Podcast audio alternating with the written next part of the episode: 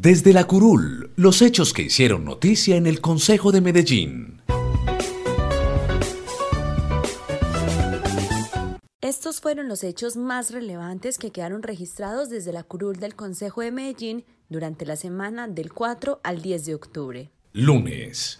Con el fin de propiciar espacios de participación a la ciudadanía, entre el 4 y el 8 de octubre en el Consejo de Medellín se realizaron los foros de proyecto de Acuerdo 65 de 2021 por medio del cual se autoriza la enajenación de unas participaciones accionarias de UNE. En este foro el sector académico de la ciudad presentó sus apreciaciones frente a la enajenación de las acciones de empresas públicas de Medellín en UNE EPM Telecomunicaciones e inversiones en Telco. Algunos de los concejales también dieron sus apreciaciones frente a la enajenación de las acciones. Escuchemos al concejal Simón Molina cuál va a ser la destinación de esos recursos, especialmente frente a un gobierno que nos hemos dado cuenta que no cumple su palabra. Nosotros siempre hemos pedido que de darse esa venta, esos recursos queden dentro de empresas públicas de Medellín.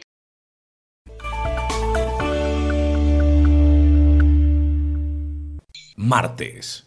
A pesar de esa supuesta urgencia de vender, el proyecto de acuerdo carece de indicadores y la propia valoración de la empresa. No nos digan que proteger el patrimonio público es esa cláusula de salida. El proyecto de acuerdo nos habla, miren, requerimos vender las acciones de UNE porque efectivamente hay unas necesidades urgentes en el caso de EPM, es su plan de inversiones 2021-2023 por 11.2 billones. La protección del patrimonio público también se da cuando se pasa una inversión de una menor rentabilidad económica, social y ambiental a otra inversión de mayor rentabilidad económica, social y ambiental. Las organizaciones sociales, los sindicatos y las veedurías expresaron sus posturas ante la corporación sobre la venta de acciones de EPM en UNE.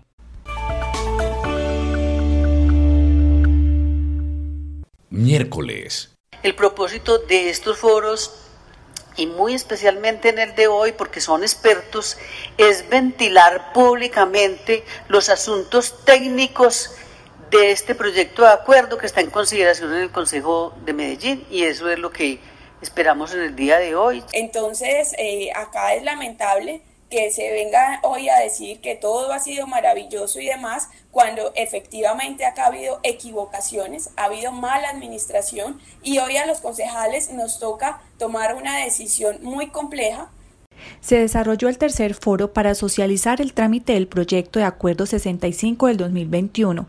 En este encuentro, que tuvo la participación de 10 expertos en telecomunicaciones, se presentaron diferentes planteamientos en lo referente a asuntos técnicos y administrativos del proyecto. La coordinadora de ponentes, la concejal Aura Marlene Arcila, ratificó la importancia de la participación de los diferentes actores para nutrir de información el estudio de la iniciativa. Jueves. Qué buenos negociantes. Yo, yo no había visto negociantes tan buenos.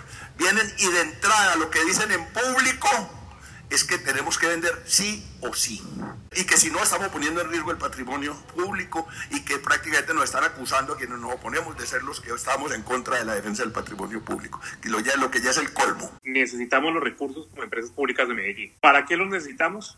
Pues que recientemente el valor del proyecto Ituango fue actualizado en 2.1 billones. Esos recursos, eh, por supuesto, eh, no hacían parte de la preparación financiera que tenía EPM y hay que buscarle fuente de financiación.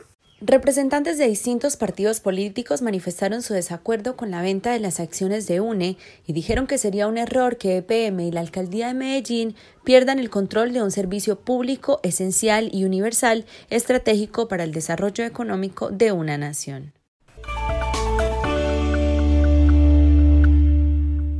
Sábado. Todo se encuadra dentro de una perspectiva de transformación educativa. Si no cambiamos el viejo y vetusto sistema educativo municipal y nacional, no podemos hacer eh, los grandes cambios que necesita el país. Entonces esto conlleva a, a profundizar un poco más acerca de esos beneficios de la industria 4.0. En este día, los concejales realizaron un seguimiento al programa de formación de talento especializado en Medellín.